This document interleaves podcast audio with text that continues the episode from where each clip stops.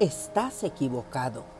La poca autoestima, el poco amor propio que tú tienes acerca de ti, están haciendo que tú peques contra Dios.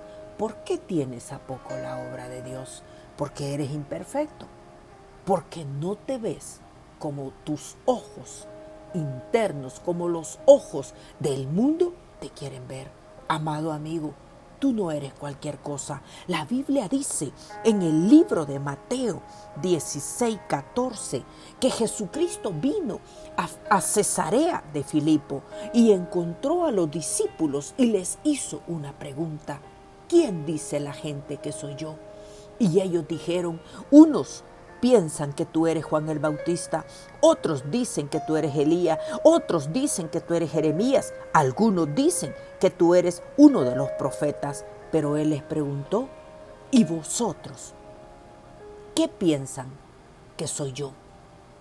Amado amigo, la opinión de la gente acerca de ti no te tiene que importar. Lo que la gente dice de ti no determina quién tú eres. Lo que tu padre dice de ti, eso determina que tú eres como Pedro, imperfecto, impulsivo, pero aún así tú eres como Pedro. Bienaventurado eres, porque sobre ti Dios ha establecido su iglesia y las puertas del infierno no prevalecerán contra ti. Aunque tengas poca fuerza, Cristo te está diciendo, bienaventurado eres tú, porque sobre ti Él ha establecido su iglesia. Él es la roca de los siglos. Tú tienes que abrir tu boca y confesar, Señor, yo sé que tú eres el Cristo.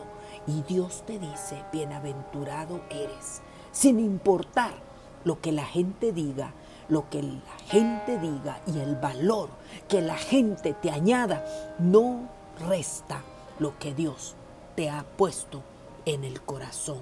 Tú eres como Pedro, imperfecto, débil, pero aún así tu Padre te ama.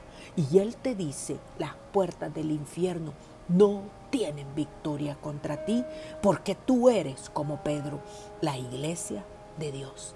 Y la iglesia de Dios es perfecta en Cristo Jesús, Señor nuestro. Mírate en el espejo y mira la obra maravillosa que Dios ha hecho en ti. Eres maravilloso por dentro y por fuera, porque tú eres un hijo de Dios. Que el Señor te bendiga en el nombre de Jesús.